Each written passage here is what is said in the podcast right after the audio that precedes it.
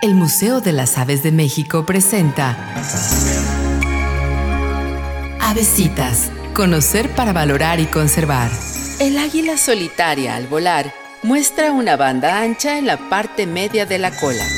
Es un ave casi desconocida, serena, que vuela poco, por lo que se conocen pocos registros o información de ella. Se le describe como solitaria porque se le ve volando sola y no emparvada.